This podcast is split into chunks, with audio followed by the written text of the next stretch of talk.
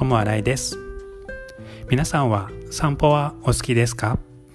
ここ何日か雨が降っていましたが今日は久々に青空が見えたので散歩に出かけました。散歩をしたのは学校の校内の中です。校内も結構広くていろいろな動物が住んでおります。猫、犬、鳥、あとリスも住んでおります。今日はいつもは歩かないところを歩いてみようと思って歩いていましたら池がありました。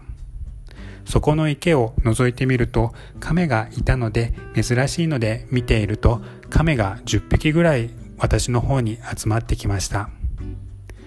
多分きっと餌をあげる人がいるんだと思います。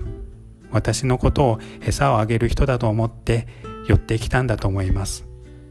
そしてその亀たちは首を長くして私を見ていました。なんか不思議な感じがしました。皆さんは散歩がお好きですか？友新井でした。ありがとうございます。